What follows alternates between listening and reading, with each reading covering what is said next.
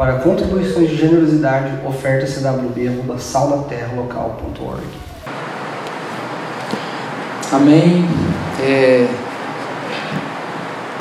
vamos agora deixar o nosso coração mais tranquilo. Tem nada melhor do que deixar o nosso coração tranquilo ouvindo a palavra de Deus, né? Que é a palavra de Deus que tranquiliza, né, o nosso coração, nos orienta e é isso. Hoje a gente vai aqui seguindo a nossa cronograma, né, de, de exposições. Hoje a gente vai para o quarto episódio da nossa série A Vida Debaixo do Sol, que é a nossa série de exposições no livro de Eclesiastes. Hoje a gente está no quarto episódio, tem sido muito bom, né? A gente pôde estudar o texto que a gente vai pregar hoje na semana no diáspora e tem sido muito bom assim caminhar essa jornada aí com o sábio e com o livro de Eclesiastes. Então, hoje a gente vai finalizar o capítulo 3 e iniciar o capítulo 4, tá bom? Então, eu gostaria que você abrisse aí a sua Bíblia, capítulo 3 de Eclesiastes.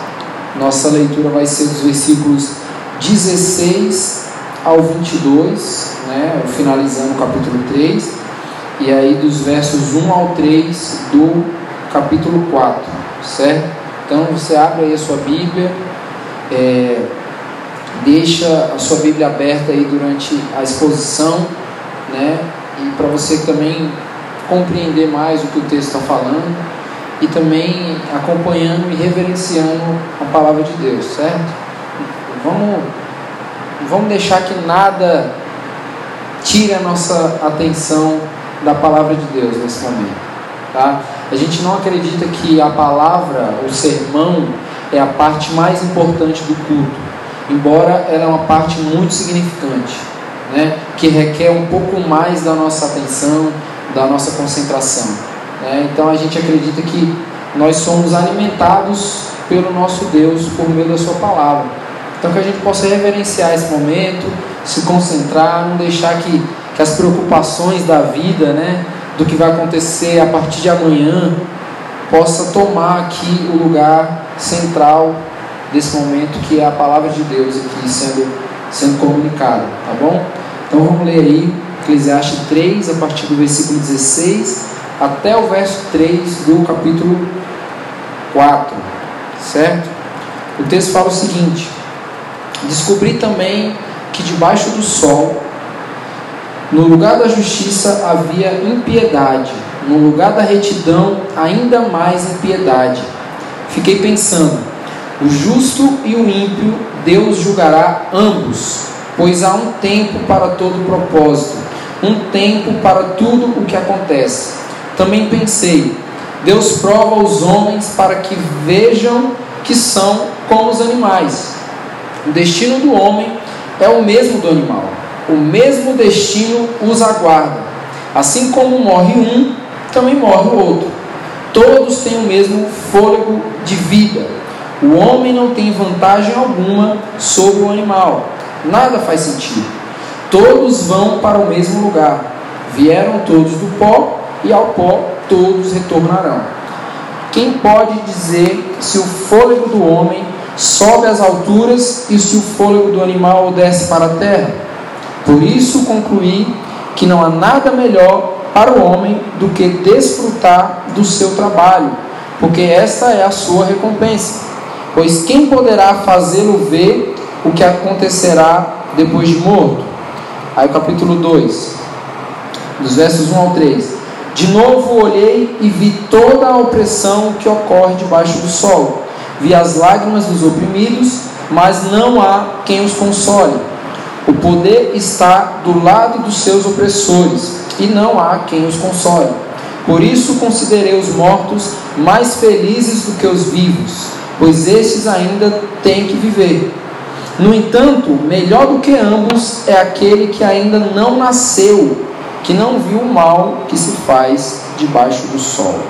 Amém? Vamos ter uma palavra de oração, agradecendo a Deus pela leitura do texto.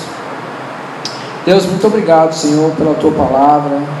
Eu te peço, Deus, que o teu Espírito Santo, Pai, que inspirou o autor desse livro a escrever, Pai, essas verdades, que possa convencer, Pai, a nós hoje aqui. Deus, que nós sejamos tocados, Deus, profundamente, poderosamente, Deus, pela tua palavra, Pai. Não nos deixe, Pai, vivermos, Pai, uma relação superficial com a tua palavra, Pai. Não nos deixe. Não nos deixe ouvir, Pai, e, e entrar no ouvido e sair no outro, Deus. mas que a tua palavra possa nos cortar, Pai, profundamente. Possa nos ferir, Pai, profundamente. No nome de Jesus, Pai. Amém. Amém, gente. É, a gente a gente está acompanhando nessa série em Eclesiastes o, o caminhar de um homem que a gente está chamando de o pregador.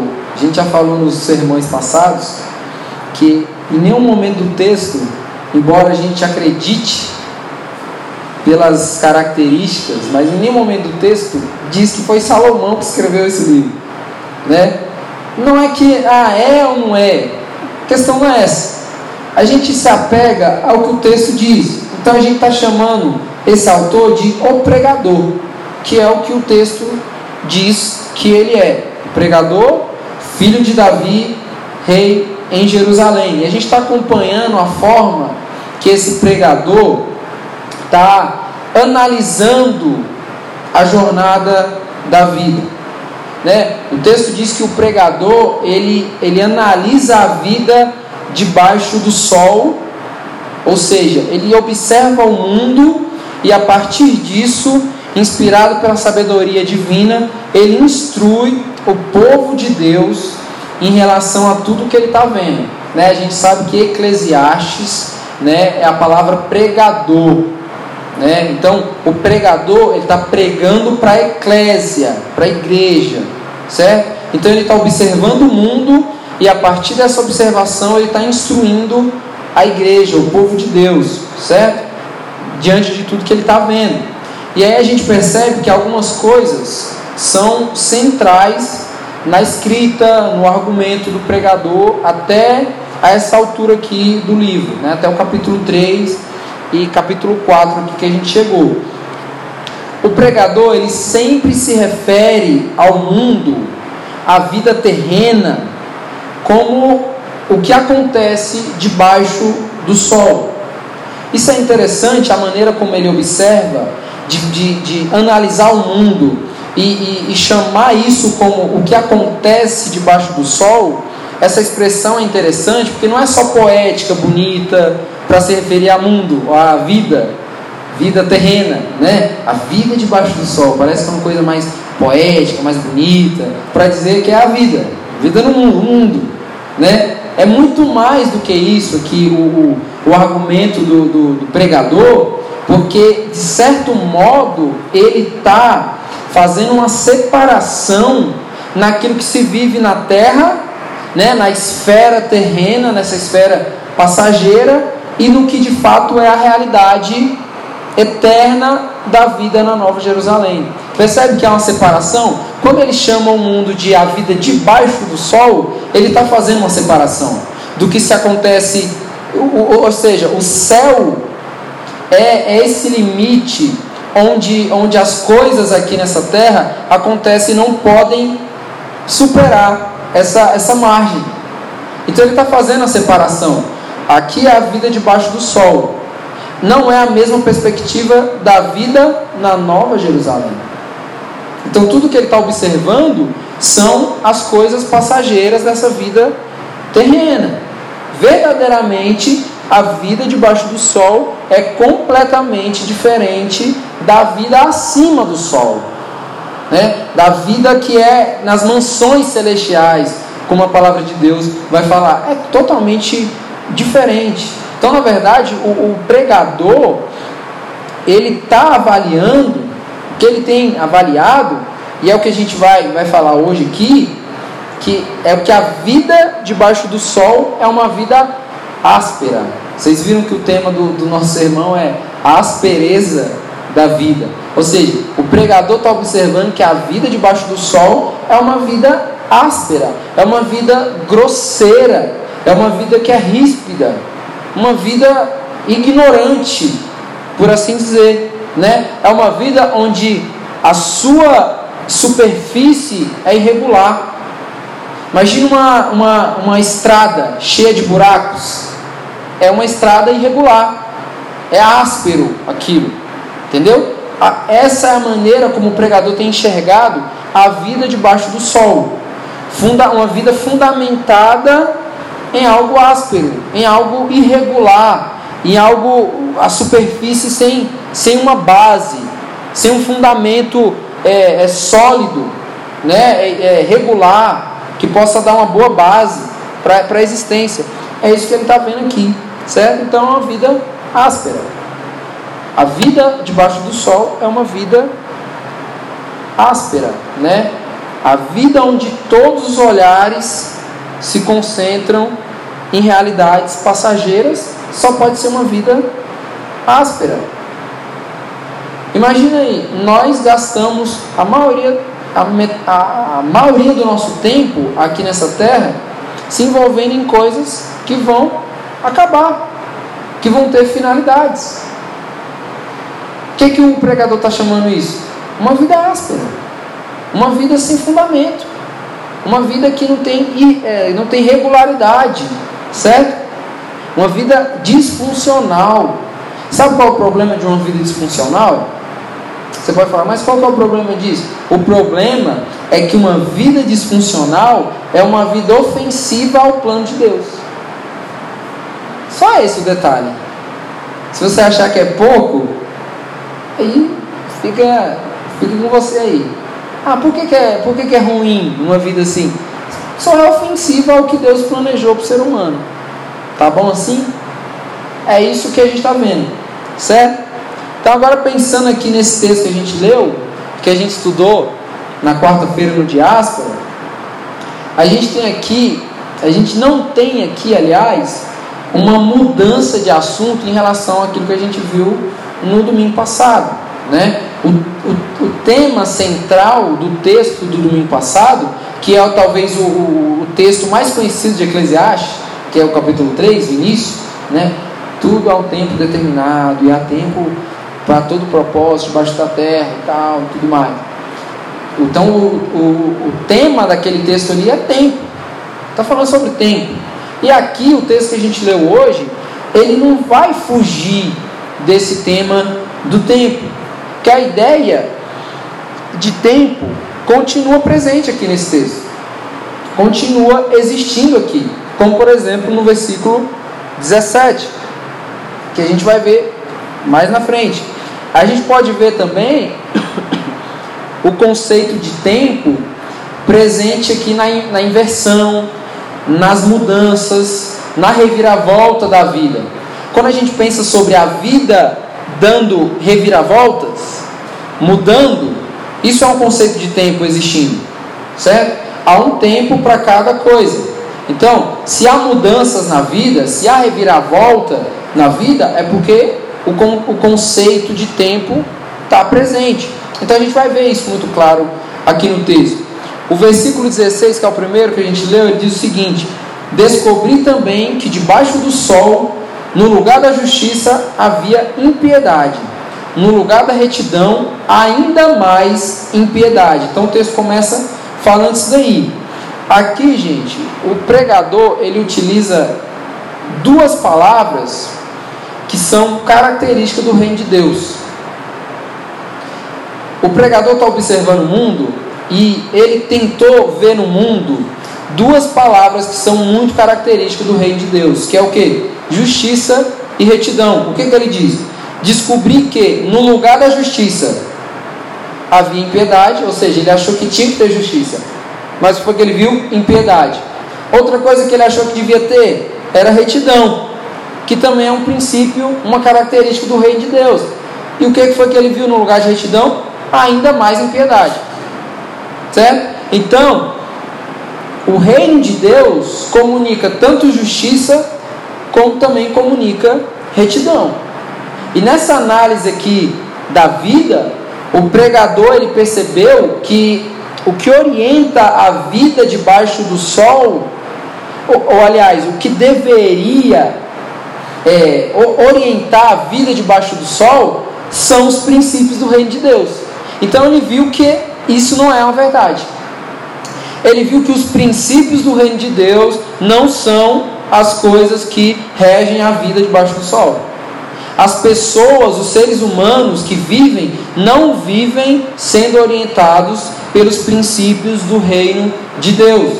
Por isso que a gente fala que o evangelho é contracultural. Por isso que a gente fala que a igreja é uma estrutura de contracultura nesse mundo. Por quê? Porque a gente vive sendo orientado pelos princípios do reino de Deus, que são contrários aos princípios que regem esse mundo aí. O que foi que ele viu que não há debaixo do sol? Nem justiça e nem retidão.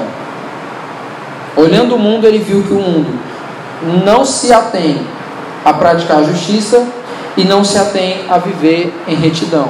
Só que mais do que isso, pelo contrário, o que ele viu no lugar dessas duas coisas foi muita maldade, muita maldade.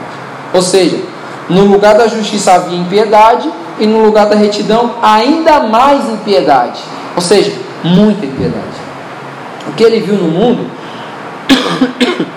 foi muita impiedade, ou seja, muita maldade. Certo? Então aqui a gente já começa o texto entendendo que o pregador está dizendo que debaixo do sol a única coisa que, que, que é supervista, que está em ênfase, é a maldade. O mundo é mau. O que ele viu é isso. O mundo é mau. O mundo é áspero. O mundo é indigestível. É isso que ele está vendo aqui. É completamente o oposto da promessa do reino de Deus. O mundo está vivendo completamente na contramão do que é a promessa do reino de Deus, certo? Então, agora o, o, o pregador ele se atenta à importância do tempo, porque mesmo analisando tudo isso aqui e vendo que tudo isso é mal, né? Observando e vendo que é mal, ele consegue enxergar também o benefício do tempo. Porque afinal de contas aqui, tudo na terra obedece ao tempo. O que, é que o texto diz? Há um tempo para tudo. O mundo é guiado por essa orientação. Sendo positivo ou não, o mundo é guiado pela obediência ao tempo. Certo? E mesmo o pregador vendo que o mundo é mau, ele consegue ver um benefício do tempo em relação a isso daqui. Essa ideia aqui no texto de, de Eclesiastes é, que a gente está vendo não é para comunicar uma orientação contra a pressa. Quando a gente fala assim, há tempo para tudo. Geralmente, quando a gente fala isso para alguém, é porque essa pessoa está com ansiedade. Que ela está com pressa de realizar alguma coisa. Fala, calma, há tempo para tudo. Não é? A gente não, não se orienta sempre por isso? Calma aí, relaxa, vai chegar o tempo há tempo para tudo e tudo mais. Só que a ideia aqui no texto de Eclesiastes não é para comunicar apenas algo contra a pressa. Não é para orientar, orientar algo contra a ansiedade simplesmente. Mas é também para comunicar uma esperança escatológica. Quando a gente fala há tempo para tudo, isso deve nos trazer esperança vindoura isso deve nos trazer esperança escatológica. Há um tempo determinado por Deus para que se cumpra o bom propósito da redenção. Então, o tempo determinado não é só em relação à pressa e à ansiedade. O tempo determinado também é para que, em algum momento da história, aquele que coordena o tempo se revele como redentor, como, como se revelou. E há um tempo também futuro onde esse redentor vai vir e vai buscar o seu povo. Há um tempo determinado para todas as coisas. E há um tempo onde o redentor vai vir e vai buscar o seu povo. Então, mais do que pensar que há um tempo determinado é algo contra a pressa e contra a ansiedade, isso deve nos comunicar uma esperança escatológica, certo?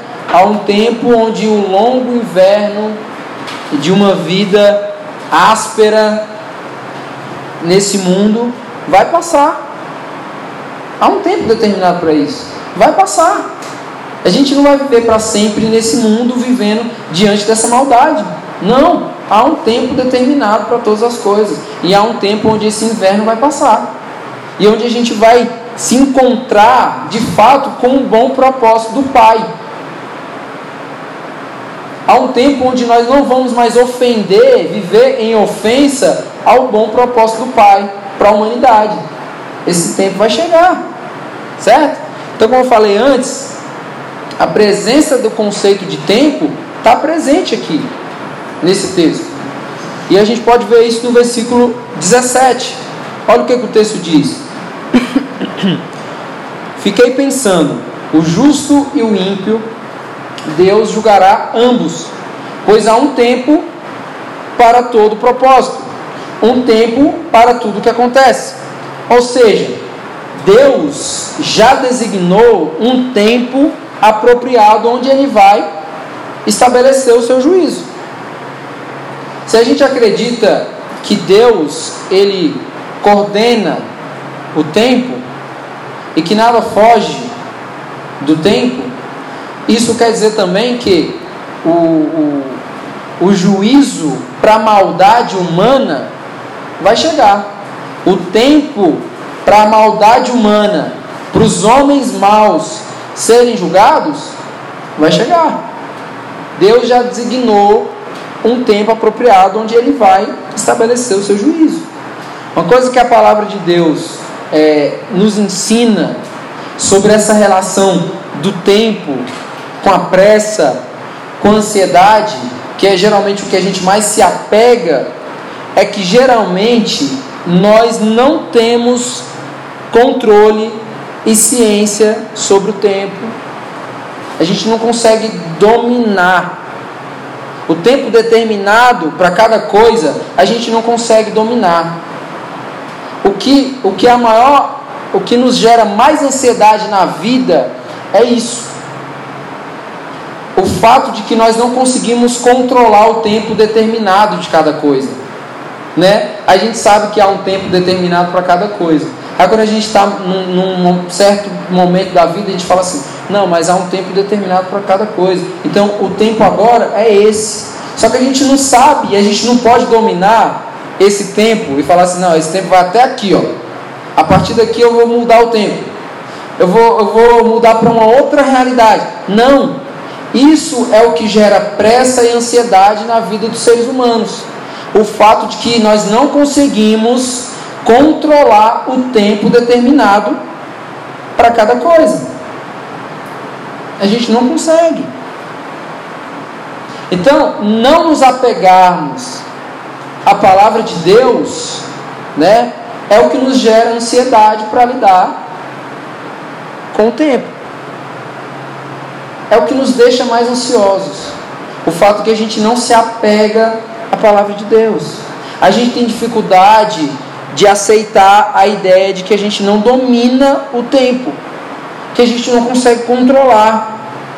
Né? É isso que nos gera ansiedade. O que nos gera ansiedade, gente, não é a espera. Geralmente a gente acha que o que nos gera ansiedade é a espera. Pô, quando você fala assim, cara, eu quero trocar uma ideia contigo depois. Fica, nossa, mano, minha ansiedade Pô, fala agora, cara, fala agora, porque eu fico ansioso. Por quê? Porque a gente acha que o que, o que nos deixa ansioso é ter que esperar. Não é? A gente acha que a, a espera vai nos deixar com ansiedade. Né? A gente pensa sobre isso. Só que o que nos gera ansiedade é a desilusão de saber que nós não podemos dominar nada em relação ao tempo. É isso que nos gera ansiedade. Nós não conseguimos dominar o tempo, nós não conseguimos controlar o tempo nas nossas próprias mãos. Aí o que, que o, o, o apóstolo Pedro vai dizer? Lancemos sobre ele toda a nossa ansiedade. Por quê? Porque ele tem cuidado de nós. Como é que Deus tem cuidado de nós, gente? Governando o tempo. Deus ele está cuidando de nós, sabendo o tempo determinado para cada coisa e governando esse tempo. Deus ele não está cuidando de nós quando ele nos faz passar por um momento de dificuldade mais rapidamente. Olha, Deus foi cuidadoso, porque eu estava sofrendo e aí ele se não fosse por ele, eu ia sofrer ainda mais.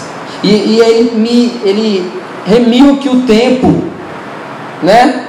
E aí eu sofri só, só um determinado tempo que foi menor. Não, não é isso. Deus sabe o tempo determinado para cada coisa. E se Ele governa o tempo que é determinado para cada coisa, Ele sabe a hora que começa e Ele sabe a hora que termina esse tempo. Ele não, ele não antecipa e nem atrasa.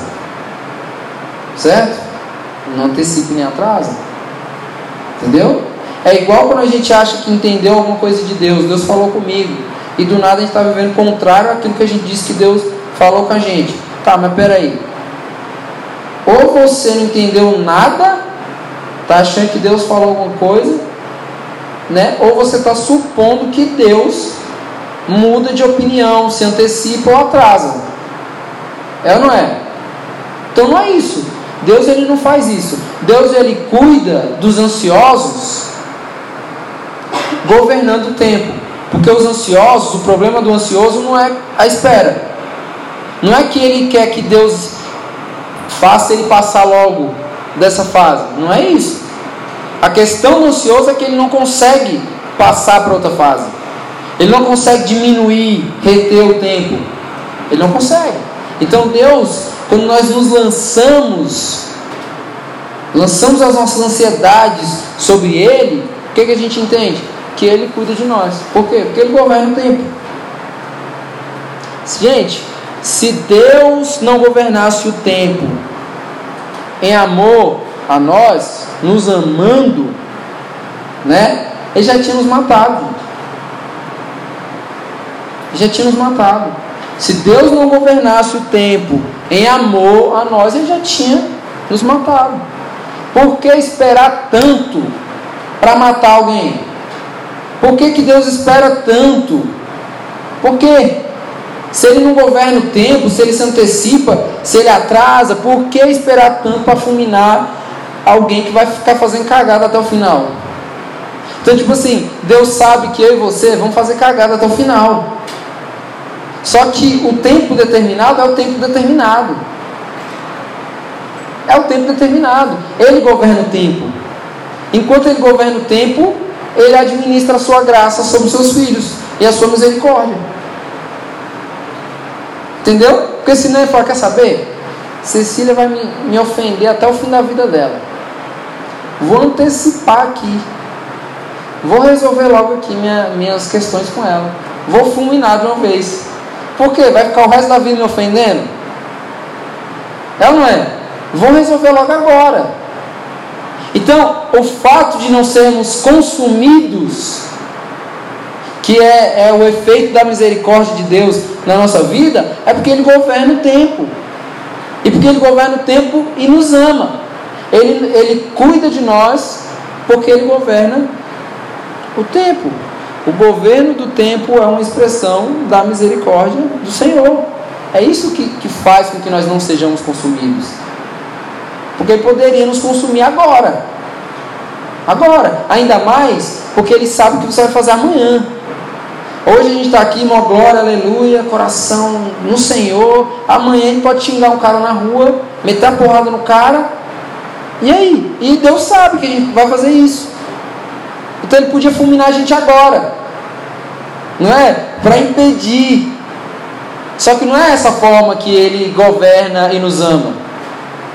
A forma que ele governa e nos ama é estabelecendo um tempo apropriado. Sabe por quê? Porque cada tempo tem um propósito. Não é só tempo, é propósito. O tempo estabelecido para cada coisa não é só tempo.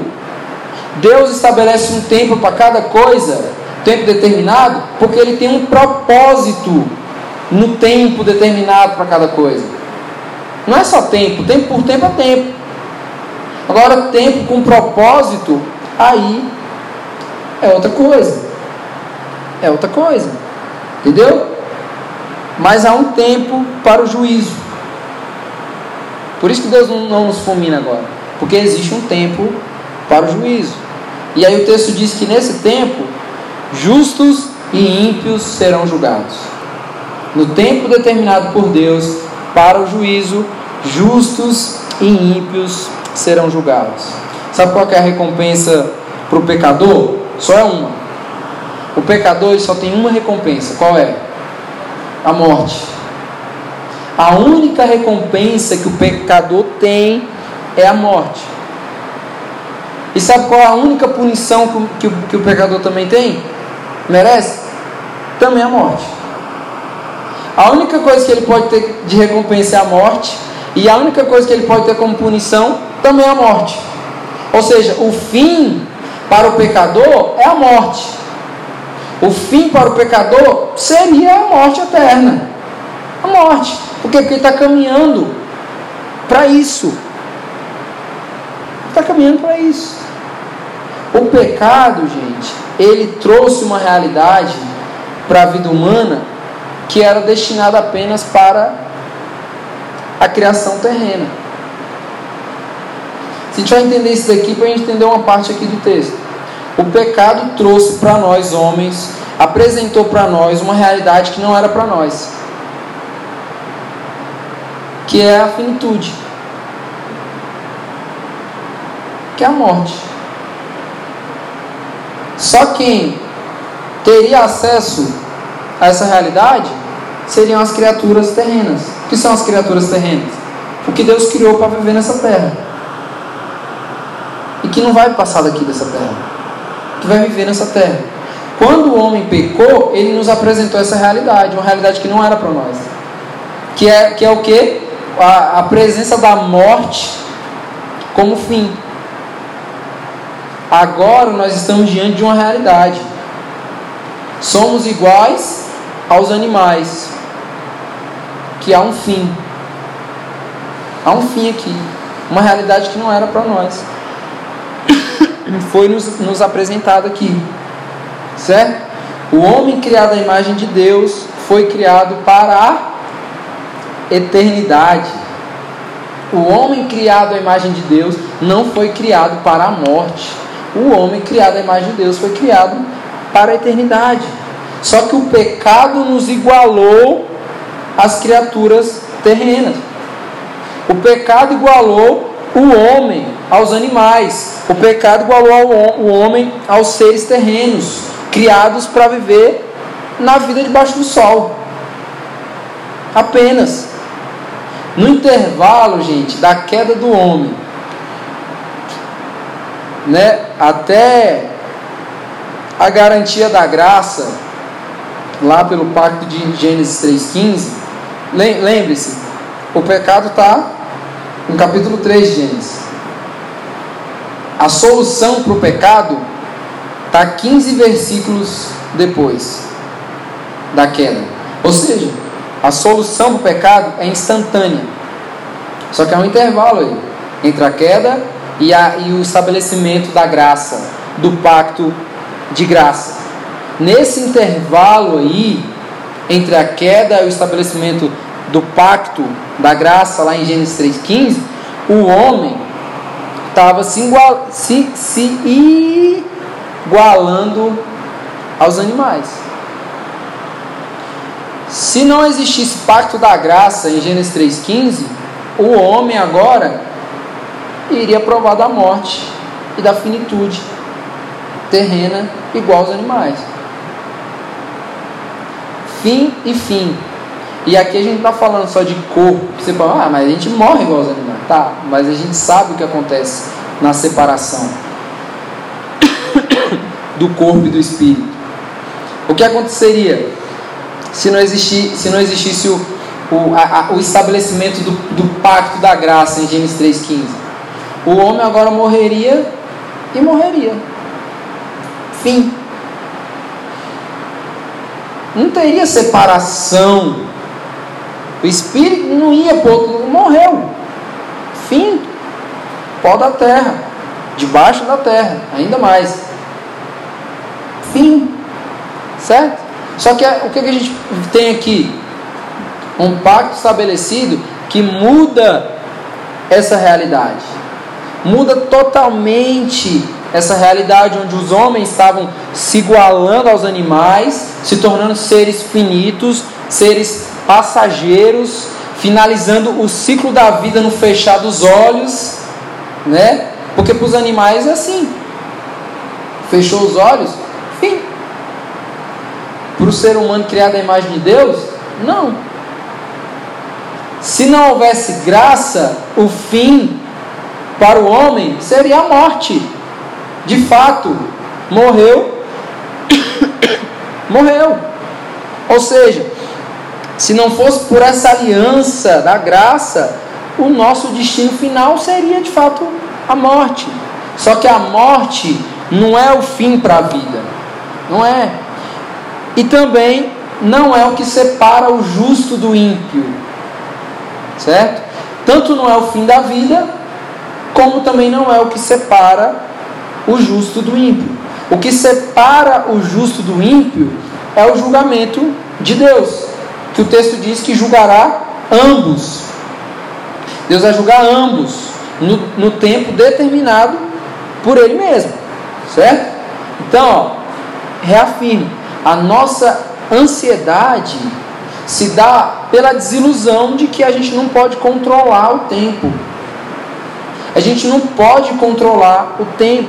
Quando a gente observa o mundo, assim como o pregador fez de analisar o mundo, a gente também observa a maldade. A gente percebe que o mundo é mal. A gente faz a mesma análise que o pregador fez. Nosso mundo é muito mal. Não perceber que o mundo é mal é de alguma forma está alienado, está vivendo uma realidade paralela. E aí quando a gente observa a maldade do mundo, observa que o mundo é mal, de fato, a gente cria uma ansiedade de quê? De apressar a volta de Jesus, para que ele venha logo, porque está tudo muito, muito ruim. Que ele venha logo, que ele estabeleça o seu juízo e que ele restaure logo todas as coisas. Percebe que a nossa ansiedade ela tem a ver com o controle que a gente quer ter das coisas. A gente observa o mundo e a gente fala, Jesus podia voltar logo. Porque já deu aqui. Já podia vir, destruir, fazer o que tem que fazer e pronto. Por causa disso. Por causa dessa ansiedade de querer apressar a volta de Jesus. Só que a gente esquece de uma coisa, gente. A nossa necessidade não é ensinar a Deus sobre o, problema do mundo. A nossa necessidade não é ensinar a Deus o que, que ele deve fazer. Não é falar, Deus, olha, aqui está muito ruim. Quando a gente fala isso, a gente está desconhecendo os atributos de Deus. Deus, aqui está ruim. Aí eu imagino Deus falando: hum, Você acha que eu não sei, cara? Você acha que eu estou alheio à realidade do mundo? Não. A gente está tentando de alguma forma ensinar a Deus, mostrar para Deus o que ele deve fazer. Enquanto isso, a gente deveria aprender, observando o mundo, a verdade acerca de nós mesmos. Quando a gente olha para o mundo e observa a maldade, a gente deveria aprender verdades acerca de nós mesmos. E a gente vai ver isso aqui no texto. É o que se encontra aqui no versículo 18. O que, que o texto diz? Também pensei, Deus prova os homens para que vejam que são como os animais. O destino do homem é o mesmo do animal. O mesmo destino os aguarda. Então Deus prova os homens. Aqui essa palavra prova, Deus prova os homens, tem o um sentido de que Deus desmascara os homens. Deus tira as máscaras dos homens. Deus traz à luz a verdade sobre eles. Deus pega e fala assim: opa, opa, peraí, você está querendo me apressar para que eu volte e resolva? Então peraí, eu vou mostrar quem vocês são. Eu vou mostrar o porquê da maldade do mundo. Deus prova os homens, ou seja, tira a, a, as máscaras dos homens, né? Quando nós queremos apressar a redenção, o plano redentivo de Deus, por causa da, dessa nossa ansiedade, nós estamos querendo, tentando dizer ao mundo que nós somos algum tipo de divindade. Nós estamos querendo dizer ao mundo que eu não faço parte disso. O mundo está mal. Olha, Deus, como o mundo está mal. Só que quando a gente pensa isso, a gente está querendo dizer: eu não tenho contribuição nisso. Eu não tenho nada a ver com isso daí. Né? Ou seja, nós estamos tentando mostrar que nós somos algum tipo de divindade. Que a gente supõe que nós sabemos o tempo determinado para todas as coisas e que a gente pode ditar o funcionamento de todas as coisas. A resposta de Deus para esse comportamento humano de querer ditar, de querer se, se colocar fora da atuação da maldade no mundo, a resposta de Deus é relembrar os homens que tudo isso foi conquistado com o próprio esforço humano. Calvino disse uma coisa assim: é, tudo que nós fazemos de bom é Deus, tudo que a gente faz de ruim é nós mesmos. Né? Tudo que a gente faz de bom nesse mundo é porque é Deus que nos, nos deu graça. Tudo que a gente faz de ruim é a gente vivendo. É tipo assim, estou vivo, estou fazendo merda né? É isso. Então Deus ele está relembrando ao homem, né, que a, a, a, maldade do mundo não é por causa de uns e de outros, é por causa do próprio homem. É por causa do próprio homem. Essa maldade foi conquistada pelo próprio esforço humano. A única coisa que a raça humana conquistou, gente, com seu próprio esforço, foi o pecado. A única conquista que, sem participação externa, que a raça humana conquistou foi o pecado. Que você pode bater no peito e falar assim: Isso aqui é obra minha. Foi o pecado. Foi isso, foi a única coisa, a única boa obra, má obra que o, que o ser humano fez foi isso, foi o pecado. Então Deus desmascara o homem colocando o homem no seu devido lugar. O mundo é mau, o mundo é áspero por causa do esforço humano em tentar resolver o que não está nas suas mãos, que está nas mãos de Deus. É em tentar se colocar como Deus. O problema da maldade do homem é isso: é que ele acha que ele é Deus e que ele pode ter as coisas no seu alcance. Então o que, que o pregador fala aqui? Deus prova os homens para que vejam que são como os animais. O destino do homem é o mesmo do animal, o mesmo destino os aguarda. Então, o pregador ele volta agora aqui para a narrativa da criação. Volta lá para Gênesis para confirmar aqui esse argumento, né? Homens e animais foram criados da onde? Do pó da terra. De lá eles vieram e de lá e para lá eles vão voltar. Pensa como a história da graça, gente, é constrangedora. Pensa como a graça de Deus é algo constrangedor. Se Deus não fosse gracioso, se Deus não, tivesse nos aliançado nele por causa do seu pacto de graça, nós seríamos como os animais nós seríamos criaturas terrenas. Nós seríamos criaturas criadas para viver nessa realidade aqui apenas. Para desfrutar de uma realidade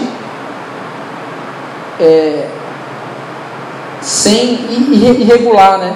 Uma realidade irregular apenas. Então, quando o pregador iguala aqui homens e animais, ele faz isso porque, na verdade, o comportamento humano, por causa do pecado, é de se posicionar como deuses. Por causa do pecado, o homem se posiciona como Deus e não como criatura. E não como criaturas pecadoras que carecem da graça de Deus. Então o que, que Deus está fazendo? Desmascarando o homem.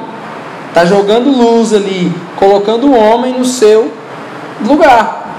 E esse argumento aqui se estende pelos versículos 19, 20 e 21, que ele fala: Assim como morre um, também morre o outro.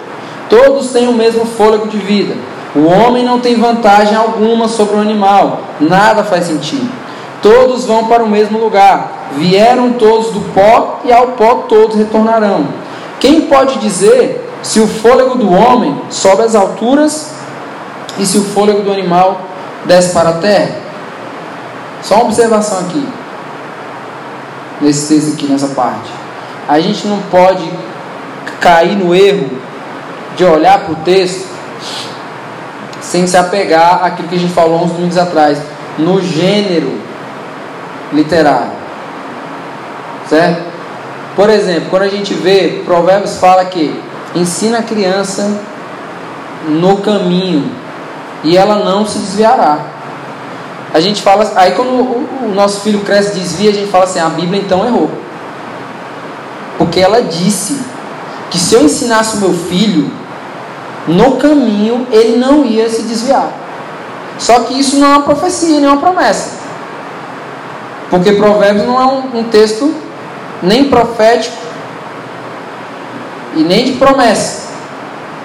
É uma orientação de sabedoria.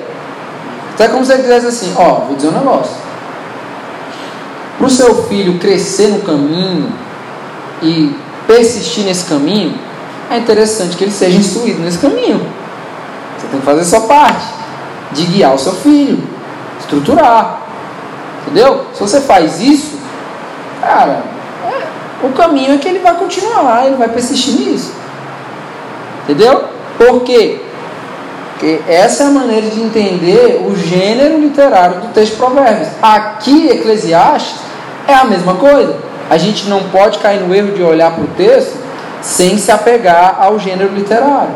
Essa parte aqui, especificamente, ela deve ser bem observada para que a gente não caia nesses erros, para que esses erros não aconteçam. Quando o pregador diz aqui, gente, que o homem não tem vantagem alguma sobre os animais, isso deve ser entendido dentro do contexto da humanidade pós-queda. Lembra daquele intervalo que a gente falou? Da queda do homem até o estabelecimento da graça? Tem um intervalo ali. Naquele intervalo, o homem é igualzinho aos animais, seres finitos. Não há solução para eles. Morreu, morreu. O que o pregador está ensinando aqui, ele está ensinando, sendo instruído por todo um, um, um aparato veterotestamentário. Ele está sendo amparado aqui pela narrativa bíblica. Ele não está falando qualquer coisa. Né? Claro que a maneira como ele fala se dá pelo gênero literário do livro. Certo? Então, é a luz disso, é a luz do contexto da humanidade após a queda. Então, essa é uma realidade que o pecado gerou. Só que a gente não pode esquecer que a aliança da graça já resolveu ali 15 versículos depois. Já resolveu, Gênesis 3,15. Resolveu ali o problema. Porque afinal de contas, gente, a aliança da graça, ela reordenou o plano original de Deus. O pecado bagunçou o plano original de Deus e a aliança da graça reorganizou, reordenou esse plano original de Deus, que se desconfigurou aí na queda. Então, se a gente não entende, não entender isso daqui à luz do contexto, à, luz desse contexto aqui, a gente vai achar que a Bíblia está se contradizendo. Né? A gente vai achar, não, não tem alguma coisa aí. Porque lá em Gênesis, Deus ordenou o homem dominar a criação. Né? O homem superior à criação. Criatura superior ali a, a, o restante da criação, né? E aí agora, é, nesse contexto aqui, o homem está sendo diminuído a uma outra esfera e se igualando agora à criação. Então, à luz desse contexto. Então, quando o pregador ele diz que o homem não tem vantagem alguma sobre o animal, ele está se referindo ao domínio do tempo. Ele está se referindo à presunção do homem de querer dar um outro destino para ele mesmo. Certo? Então o que, que ele fala? Olha, quanto a isso, vocês são igual aos animais. Vocês não têm vantagem nenhuma em relação aos animais. O animal não pode gerir o tempo. Vocês também não. Vocês não têm vantagem nenhuma em relação a eles. Entende o que ele está querendo dizer aqui? Vocês são iguais nesse sentido. Só que ele continua. No argumento dele, o destino é a morte mesmo. O ser humano, enquanto matéria, ele não tem vantagem nenhuma sobre os animais. Nenhuma. Por quê? Foram criados do pó e vão retornar para o pó. No versículo 21, quando ele finaliza o argumento, ele joga uma indagação, né, no final do 21 aí, que na verdade não é para deixar a gente sem resposta. Não é essa. A própria palavra de Deus vai nos dar a resposta. Né? O que, que ele diz no final do 21? Quem pode dizer se o fôlego do homem sobe às alturas e se o fôlego do animal desce para a terra? Jogou uma, né? O pregador falou: quem garante, quem foi que disse que quando o homem morre, o fôlego dele sobe, enquanto o fôlego do animal, quando morre, desce. Quem é que garantiu isso? Quem foi que falou isso? É uma indagação que parece que ele está questionando, né? E, e parece que ele está deixando sem resposta. Só que essa indagação, ela se encontra, encontra respostas, aliás, em alguns trechos da própria palavra de Deus. Eclesiastes 12, 7 fala assim: O pó volte à terra, de onde veio, e o espírito volte a Deus, quem o deu. Isso aqui responde à indagação do pregador. Quem foi que disse que quando o homem morre, o espírito dele vai para cima e o animal morre vai para baixo? Que é isso? Se o homem não tem vantagem sobre os animais, por que, que isso acontece? Só que a própria palavra de Deus, o próprio pregador está dizendo: o pó volte à terra, de onde veio, e o espírito volte a Deus que o deu. Qual é a diferença do homem para os animais? Sopro. Sopro. O que Deus soprou no homem é algo do seu, da sua eternidade sendo colocada. O que, que o próprio escritor vai dizer? Deus colocou a eternidade dentro de nós. O sopro divino é o que nos diferencia de todo o restante da criação. Então o que, que o, próprio Eclesiastes está falando? O pó volte à terra. Ou seja, as criaturas terrenas morreu. Foi feito do pó, vai voltar para o pó vai voltar para o pó. Agora, o Espírito, que é o que acontece por meio do sopro de Deus, volte a Deus, que o deu. Que o deu. Salmo 104, 29 diz o seguinte: Quando escondes o rosto, entram em pânico. Quando lhes retiras o fôlego, morrem e voltam ao pó. Está entendendo? Quando tira o fôlego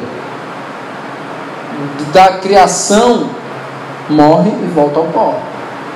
Quando tira o fôlego daquele a qual o próprio Deus deu espírito, o espírito volta a Deus, vai para Deus. Então a questão aqui que o pregador indagou não é dúvida nenhuma biblicamente.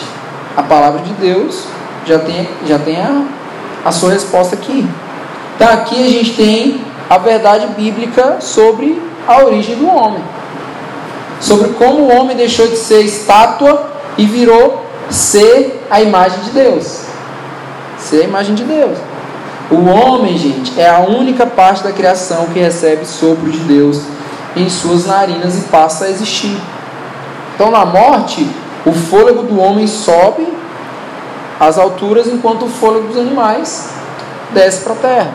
Então, o pregador ele não está confuso também, teologicamente, né, quando ele está com essa indagação, porque ele mesmo deu a resposta mais na frente no capítulo 12. Né? Na verdade, aqui, é, essa indagação do pregador, ela está se dirigindo como uma forma de repreender os homens que sem entendimento, sem sabedoria, né, orientada pela palavra de Deus, estão se posicionando em um lugar de soberba, estão se posicionando em um, em um lugar é, de divindade. Gente, em todo momento o pregador está falando para os homens que querem ser Deus. Todo momento desse texto aqui, o pregador está se dirigindo para os homens que estão se posicionando em um lugar de soberba diante da vida. Por isso que ele cita a comparação do homem com os animais, por isso que ele gera essa indagação aí que aparentemente fica sem, sem resposta. É isso que ele está falando, ele está falando com os homens que estão se posicionando em um lugar que não são, né? Homens que estão se posicionando em um lugar de soberba, né? A maldade do mundo é fruto da injustiça, da impiedade e da tortuosidade dos homens. O mundo é mau por causa de mim, você, você, você, os que estão lá fora, ímpios e justos. O que, é que o texto diz? Que Deus vai julgar ímpios e justos. Em um tempo determinado por Ele, o propósito dele gerar esse tempo é que Ele vai chegar e vai julgar ímpios e justos. Vai julgar. Por quê? Porque a maldade do mundo não é culpa dos ímpios. É a maldade, a maldade do mundo é culpa dos homens, ímpios e justos. Isso nos responsabiliza ainda mais a compreender que os valores do reino de Deus não são vividos por nós que cremos no reino de Deus aqui nessa terra. A gente não vive em busca de justiça, a gente não vive em busca de retidão que são as duas características que o pregador viu no mundo que não tinha. O que, é que ele diz? No lugar da justiça eu vi o que? Impiedade. Por que, que ele falou isso? Porque para ele o mundo tinha que ter justiça. Porque é um mundo criado por um Deus justo. O que, que ele queria que existisse no mundo? O que, que seria óbvio? Justiça. Um mundo criado por Deus tem que ser um mundo onde as pessoas vivem em retidão. Olha o que foi que ele viu? No lugar da justiça, impiedade, no lugar da retidão, ainda mais impiedade. Por quê? Por causa dos homens. Todos os homens. Ah, até o pastorzão lá, fulano, até ele. Até ele. Todos os homens. Só que isso não vai ficar sem resolução. Porque no tempo determinado por Deus, ele vai julgar os ímpios e os justos ele vai julgar. E aí no versículo 22 e 23, ele continua a sua orientação ao ser humano que se apega à soberba, né? Ser humano que desfruta da disfunção e acha que está tudo bem. ser humano que está no mundo vê a loucura e acha que está tudo bem. Para ele, por quê? Porque não é culpa dele, é culpa do, do outro, né? Olha o que, que ele diz. Por isso concluí que não há nada melhor para o homem do que desfrutar do seu trabalho, porque esta é a sua recompensa. Pois quem poderá fazê-lo ver o que acontecerá depois de morto? Parece que quando a gente olha assim, fala, ué, mudou o assunto agora. Parece que ele não está mais falando nada com nada, ele estava falando uma coisa, agora ele está falando que sobre trabalho. Mudou de assunto aqui. Né? Só que não. O que o pregador está apontando aqui é para o que se pode produzir na temporalidade dessa vida aqui. nós estamos aqui nessa vida e nós estamos produzindo coisas nessa vida. Nós trabalhamos, nós nos envolvemos em várias coisas, porque nós estamos produzindo algo aqui. O desfrutar do trabalho aqui, ainda nessa vida, não é mérito da nossa competência.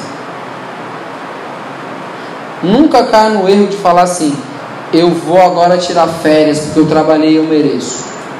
Nunca caia no erro de pensar isso. Nunca caia no erro de pensar que a, a, o fruto do seu trabalho é mérito da sua competência. Nunca pense isso.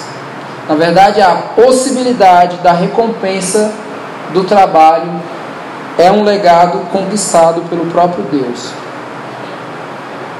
Pelo próprio Deus. Entender aqui esse deleite no trabalho é entender que a obra criacional de Deus foi perfeita e no final o que foi que ele fez? Desfrutou. A gente não deve desfrutar do fruto do nosso trabalho pelo nosso mérito. Sabe por quê? Porque o pecado gerou uma disfunção na nossa compreensão sobre o trabalho. Gerou uma disfunção. O deleite que nós temos por causa do trabalho é um legado de Deus. Do Deus que criou o mundo e no sétimo dia descansou. Descansou não porque estava cansado, descansou porque contemplou, se maravilhou diante da sua obra. Não é? No sétimo dia Deus não trabalhou, cessou o trabalho. Por quê? Porque agora ele contemplou a sua obra. Então, a maneira cristã de desfrutar do fruto do nosso trabalho não é falar assim, eu mereço isso aqui, ó. Por quê? Porque eu trabalhei. Não é isso. É contemplar o legado do próprio Deus ali. É tipo assim, poxa, eu posso agora desfrutar disso daqui. Por causa da, da graça de Deus. Não porque eu mereço, não porque eu trabalhei, me esforcei, fiz isso, fiz aquilo, fiz, me, me capacitei, fiz um curso, por isso que eu sou bom, por isso que eu ganho dinheiro, por isso que é isso, por isso. Não, não é nada disso. Se a gente não compreender que o deleite do nosso trabalho se dá por observar Deus no sétimo dia contemplando a sua boa obra, se maravilhando, a gente vai, vai, vai se achar como esses homens aqui que, que o pregador está tá se referindo. Homens que estão se posicionando em um lugar de soberba, que acham que são Deus e acham que pode dominar o tempo, que acham que pode dominar todas as coisas. Agora faz sentido, porque o pregador do nada está falando de trabalho para esses caras. Agora faz sentido. A possibilidade da recompensa que nós podemos ter do trabalho é um legado que é conquistado pelo próprio Deus. Quando a gente entende isso, esse deleite, a gente, a gente entende o que é a obra de Cristo, a gente entende a obra perfeita de Cristo. A segunda vez que a gente vê Deus contemplando a sua boa obra é no sábado do silêncio, quando Cristo está morto. Que a gente acha que aquele dia não é nada, não é? A gente pensa assim: sexta-feira Cristo foi crucificado.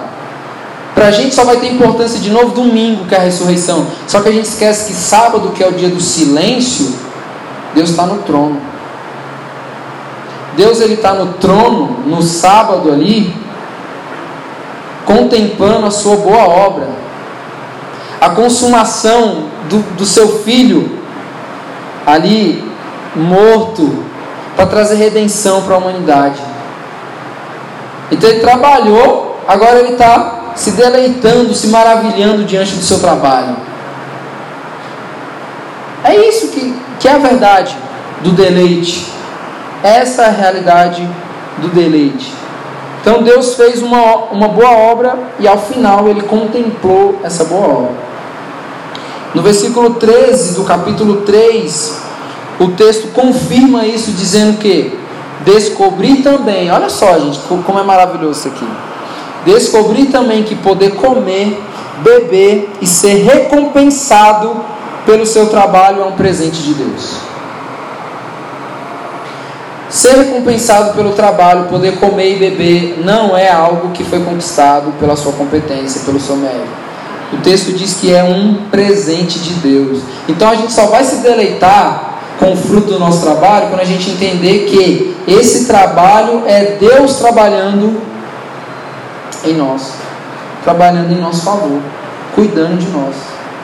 E agora, quando a gente vai desfrutar, olha que lindo, quando a gente vai desfrutar do fruto do nosso trabalho, é o próprio Deus se maravilhando da sua boa obra.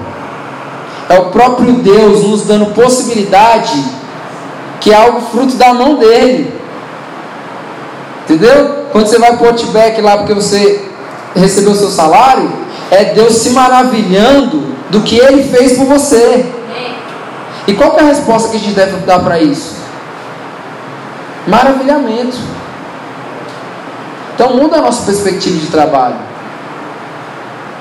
Muda a nossa perspectiva de trabalho. A gente deve trabalhar para a glória de Deus. Porque Deus quer ser glorificado. Porque os nossos recursos devem glorificar Deus. Porque a nossa ação de trabalho deve glorificar Deus. Não é simplesmente porque a gente precisa. Não é. Antes da necessidade que nós temos de trabalhar, há uma realidade que é Deus quer ser glorificado por meio do nosso trabalho. Entendeu o que é se deleitar agora, gente, do trabalho? Então o pregador agora está dizendo essa realidade aqui para esses homens. O homem pode desfrutar do seu trabalho, porque isso é um presente de Deus, é um legado de um mundo que foi bem criado. Sabe? A boa obra, o mundo foi bem criado. Deus chegou no sétimo dia e falou assim: Esse mundo foi bem criado. Ele pode bater no, na mesa e falar assim: Esse mundo foi bem criado. Observe agora, contemple, se maravilhe agora diante dessa realidade. Um mundo bem criado para agora para os filhos de Deus desfrutarem da boa criação de Deus. Entendeu? E aí o pregador está dizendo isso ao perfil humano que se apega à soberba. Ele está dizendo isso. Nós não veremos o fruto do nosso trabalho na posteridade, depois da nossa morte. Né? A gente não vai ver. Você vai ver o que você produziu depois que você morrer, Gisele? Não vai. Você vai ver aqui. Você não vai ver na posteridade. A gente vai ver aqui. Mas isso, gente, não deve nos causar algum tipo de decepção. Ou de, poxa, está vivendo aqui, produzindo, não vamos levar. Né? Não é uma visão pessimista da coisa. Pô, não vou ver o fruto do meu trabalho, vou morrer. A ideia disso daqui é a ideia do legado. Na verdade, o legado do nosso trabalho aqui nessa vida passageira, né, nessa vida debaixo do sol, deve ser para contribuir para uma consciência de eternidade. Então, se nós estamos aqui agora, a gente deve produzir um trabalho que gere consciência de eternidade nas pessoas e não que gere uma, uma compulsão para uma vida aqui nessa terra. A gente não deve trabalhar para produzir algo que gere nas pessoas ansiedade. O nosso trabalho aqui, isso não é determinado tipo de trabalho, todo trabalho. Todo trabalho que a gente possa produzir aqui nessa terra é para gerar nas pessoas uma consciência de eternidade e não de vida passageira. Entendeu? Não é para a gente gerar um monte de rico, gente que vai se formar, que vai fazer isso, vai fazer aquilo e que vai ficar vivendo aí igual uns loucos. Criando mais mal nesse mundo e dizendo: não, a culpa não é minha, a culpa é do fulano. A culpa não é minha, eu pago meu, os meus impostos, a culpa é do marginal. Não é isso que a gente faz? Por quê? Porque as pessoas não têm vivido nessa vida aqui na, na, na perspectiva dos valores do reino de Deus. Então, e a gente não pode cobrar do mundo, a gente deve cobrar aqui, ó. Você é um irmão? Então eu vou te falar. Viva de acordo com os valores do reino de Deus. Então viva por justiça nesse mundo e viva em retidão. Se você é um patrão, dê dignidade para seus funcionários, para que eles vivam aqui nessa vida, não para enriquecer e viver igual tolos aqui, mas para que eles vivam com a perspectiva de eternidade. Entendeu? Para isso a gente precisa mudar a nossa mentalidade sobre o trabalho. Gente precisa mudar. Né? A gente precisa mudar. Certo? Indo aqui para a parte final, os versículos 1, 2 e 3 do capítulo 4 diz o seguinte: De novo olhei a vida, olhei e vi toda a opressão que ocorre debaixo do sol. Vi as lágrimas dos oprimidos, mas não há quem os console. O poder está do lado dos seus opressores, e não há quem os console. Por isso considerei os mortos mais felizes do que os vivos, pois estes ainda têm que viver. No entanto, melhor do que ambos é aquele que ainda não nasceu, que não viu o mal que se faz debaixo do sol. Aqui, gente, o pregador ele, ele retorna para o começo do argumento dele lá no início do texto. Em um mundo mau, em um mundo ausente de justiça, em um mundo ausente de retidão, ele coloca para fora aqui o ápice da sua melancolia em todo o livro. Isso aqui é a parte mais tensa de todo o livro de Eclesiastes. Certo? É a parte mais tensa. Você pode ler o livro todo, você não vai ver algo mais tenso do que esses três versículos aqui, inicial do capítulo 4.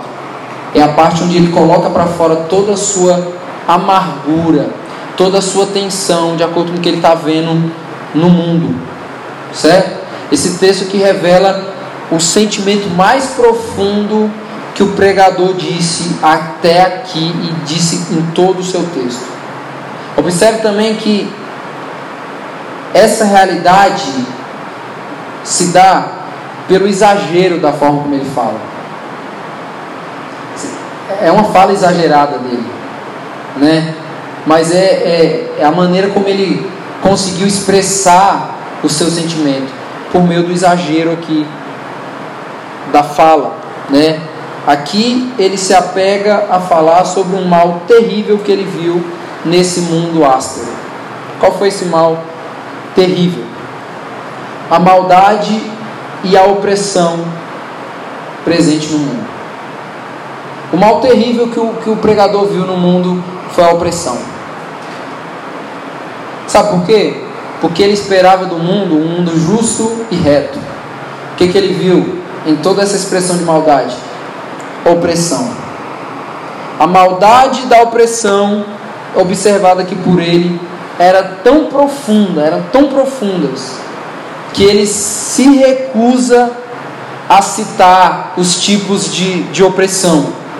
Né? Ele poderia ir dizendo: Eu vi opressão nisso, eu vi opressão naquilo, eu vi opressão naquilo. Ele se recusa a citar de tamanha opressão que ele viu no mundo. E ele se detém em apenas uma única frase. Olha o que, que ele fala: Vi as lágrimas dos oprimidos, mas não há quem os console. O que, que ele está dizendo? Eu vi muita opressão. Eu vi tanta opressão que eu não quero nem ir citando os exemplos. A única coisa que eu posso dizer para vocês é que eu vi as lágrimas dos oprimidos, mas não há quem os console. Não há quem os console. Foi isso que ele viu aqui. Aqui nessa frase, ele está resumindo o mundo como uma morada de crueldade, como um lugar, uma habitação da crueldade. O mundo é cruel, um mundo incapaz de estender consolo um mundo incapaz de consolar, uma realidade incapaz de consolar aqueles que estão oprimidos. E aí ele segue dizendo: o poder está do lado dos seus opressores e não há quem os console. Então percebe aqui como, como ele passou o, o texto todo se dirigindo aos homens que estavam se posicionando em um lugar de soberba, né? Passou o texto todo falando sobre eles. Os homens que estavam tentando se mostrar como divindades, né? E que ele alfineta os caras dizendo que eles são, na verdade, como animais. Tudo isso faz muito sentido. tudo isso aqui faz muito sentido. Porque a soberba da vida mais aproxima os homens da terra do que das alturas. Lembra? O fôlego dos homens. Quem disse que o fôlego dos homens vão para cima e o fôlego dos animais vão para baixo? Quem foi que gerou essa ideia? Quem foi? Aqui ele percebe que a soberba mais caracteriza quem vai ter o seu fôlego para baixo, ou seja, vocês são como animais, do que como homens criados à imagem de Deus, que vão ter o seu fôlego, o seu espírito retornando a Deus. A Deus. Mais se aproxima aos homens da terra do que das alturas. Então isso revela o que? O caráter. Se revela no caráter. Aqui não há uma coincidência na frase que ele utiliza aqui: o poder está do lado dos seus opressores. Não há uma coincidência aqui, porque na verdade o poder é o que mais rapidamente desenvolve o hábito da opressão. O poder é o que gera mais rapidamente no homem uma habilidade e um anseio, mesmo que inconsciente, de ser um opressor. É o poder. Então ele fala: o poder está do lado dos seus opressores. Tipo assim, é óbvio, é óbvio. E aí ele repete a frase que ele usou na primeira sentença: e não há quem os console. Ou seja, não há consolo. E aí os versículos finais revela que o, a máxima da tristeza dele no que ele viu no mundo. Por isso considerei os mortos mais felizes do que os vivos, pois estes ainda têm que viver. No entanto, melhor do que ambos é aquele que ainda não nasceu, que não viu o mal que se faz debaixo do sol. Então, para o pregador, tanto os mortos como os que não nasceram ainda foram poupados de enxergar tanta angústia e tanta maldade. Essa foi a maneira que ele achou de falar sobre a, como o ser humano lida com a maldade, como que a maldade é prejudicial para a existência humana, né? Como que é? Na realidade de um mundo áspero, de um mundo irregular, de um mundo disfuncional, de um mundo cruel, feliz é aquele que não provou da maldade. É isso que ele, que ele finaliza aqui dizendo. Então, gente, finalizando aqui, diante disso, eu queria que a gente pudesse refletir em algumas coisas.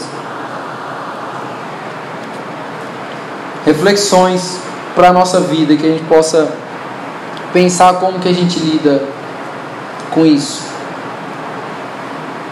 Quando a gente deseja ardentemente, como o cristão deseja, né? O cristão ele, ele deseja, ele anseia ardentemente o retorno de Jesus a maior esperança, a maior, a coisa central que está ali no horizonte do crente é o retorno de Jesus, não é? Quem deseja isso? Todos nós desejamos isso. Não é? Quando a gente deseja isso, a gente deseja, porque isso foi um, é uma esperança prometida por Jesus ou porque a gente deseja isso porque é fruto da nossa complacência? Será que a gente deseja isso porque nós estamos observando a maldade do mundo e nós estamos querendo logo o retorno de Jesus? O que é que nos anima a crer que Jesus vai voltar? a esperança de que ele prometeu isso ou a nossa análise de um mundo cruel? A gente está esperando a volta de Jesus porque a gente está cansado do mundo ou porque nós estamos esperançosos na promessa? A gente precisa pensar sobre isso. Porque, vez ou outra, a gente fala assim: não aguento mais esse mundo, Jesus poderia voltar logo. Então, nós não estamos esperando na promessa. Nós estamos só colocando uma solução para o nosso cansaço. mais o, o nosso anseio pelo retorno de Jesus mais tem a ver com a resposta que nós damos ao cansaço do que com a esperança da promessa. É ou não é? É fato isso ou não é? A gente espera mesmo porque essa é a nossa esperança escatológica, vindoura, ou porque está tudo muito ruim? E para isso, a gente espera que com o retorno de Jesus as coisas melhorem. O que que arde no nosso coração? A esperança ou a resposta ao cansaço? O que que arde? Né? Nosso desejo pela Nova Jerusalém é para que a gente se livre de um mundo cruel ou porque foi prometido para nós uma morada celeste? A gente está fugindo de um lugar ou a gente está esperando uma morada que nos foi prometida? Qual é a nossa expectativa o retorno de Jesus? Cansaço ou alegria? Cansaço ou esperança? Qual é o motivo da gente esperar? Se a gente se ater só à esperança, isso é suficiente para nós? Ou a gente precisa de uma dose de maldade aqui na nossa vista para que a gente ache que a gente tem esperança no retorno de Jesus? Isso é uma coisa para a gente refletir. Refletir. Será que a gente tem se poupado a viver intensamente aqui essa vida, deixando algo de legado Será que a gente está se poupando de viver aqui pelo medo de ver esse mundo mal? Às vezes a gente está deixando de contribuir para o bem do mundo porque a gente vive uma vida pessimista. Por causa da maldade do mundo, na qual nós temos contribuição, nós deixamos de contribuir para um aspecto de bondade. E nós deixamos de, de permitir que outras pessoas sejam impactadas pelo poder do Evangelho, por causa do nosso medo. Então, se você conseguisse responder essas perguntas, essas, essas reflexões aqui, você vai ter a resposta de qual é a expectativa que você tem de viver na eternidade. Qual é a expectativa que nós temos de viver na eternidade? Se é pela esperança ou se é pelo cansaço de viver em um mundo mau né, que se mantém mal por causa do nosso próprio esforço, que é ainda pior, né? E aí para assegurar isso no nosso coração, na verdadeira esperança, eu queria deixar só um versículo aqui nas palavras do próprio Jesus, que diz o seguinte: Venham a mim todos os que estão cansados e sobrecarregados, e eu darei descanso a vocês. Tomem sobre vocês o meu jugo e aprendam de mim pois sou manso e humilde de coração, e vocês encontrarão descanso para suas almas, pois o meu jugo é suave e o meu fardo é leve. Só para a gente finalizar aqui, deixa eu falar uma coisa aqui para vocês, gente. Essas palavras de Jesus aqui não são para uma expectativa vindoura. Jesus não está falando isso daqui para te dar esperança para o retorno dele. Jesus não está te dizendo isso, te garantindo que você vai descansar nele quando ele voltar. O que Jesus está falando aqui é para uma realidade aqui e agora. Não é para uma realidade na eternidade. Jesus ele não nos promete um lugar de, de descanso que não seja nele mesmo. Então a esperança vindoura, a esperança do retorno de Jesus, assegurada por Ele, não é como resposta ao cansaço da maldade desse mundo. Não é. Jesus ele já nos assegura um lugar para a gente se desfazer das nossas malas pesadas, para a gente se desfazer das malas cheias de amargura, de angústia, de cansaço. Ele já nos garante isso hoje, aqui e agora. Isso daqui não é uma realidade para o céu. Isso aqui é uma realidade para a vida cristã. Venham a mim, vocês estão cansados. se vocês estão cansados, sobrecarregados, venham a mim. O céu não é para quem está cansado. Jesus é para quem está cansado. Ele nos garante um, um, um descanso nele. Aqui e agora. Ele já nos garante isso. Ele já nos garante tirar dos nossos ombros uma mala pesada, com fardo pesado. Ele tira o fardo pesado, gente, mas a gente, não, a gente não pode deixar de esquecer que ele não tira o fardo, ele só troca o fardo. Ele tira o pesado e coloca o dele, que é um fardo leve, que não deixa de ser fardo. Percebe que isso aqui é uma realidade para a vida cristã, não é realidade para o céu.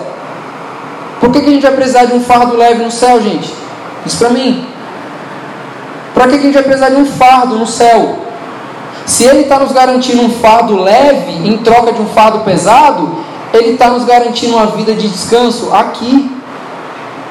Por quê? Porque o nosso descanso não é no céu, é nele.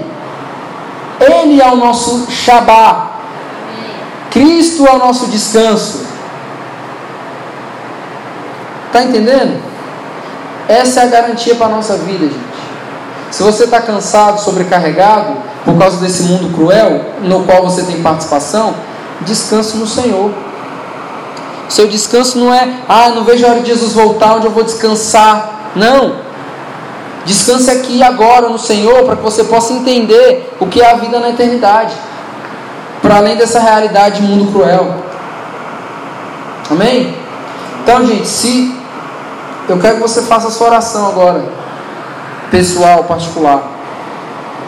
Se o Espírito Santo de Deus te convenceu de algo nessa noite, por meio da tua palavra, você possa orar, possa colocar diante do Senhor. Se tem algo que você precisa reajustar com o próprio Deus, faça isso. Tire seu momento de oração. Amém?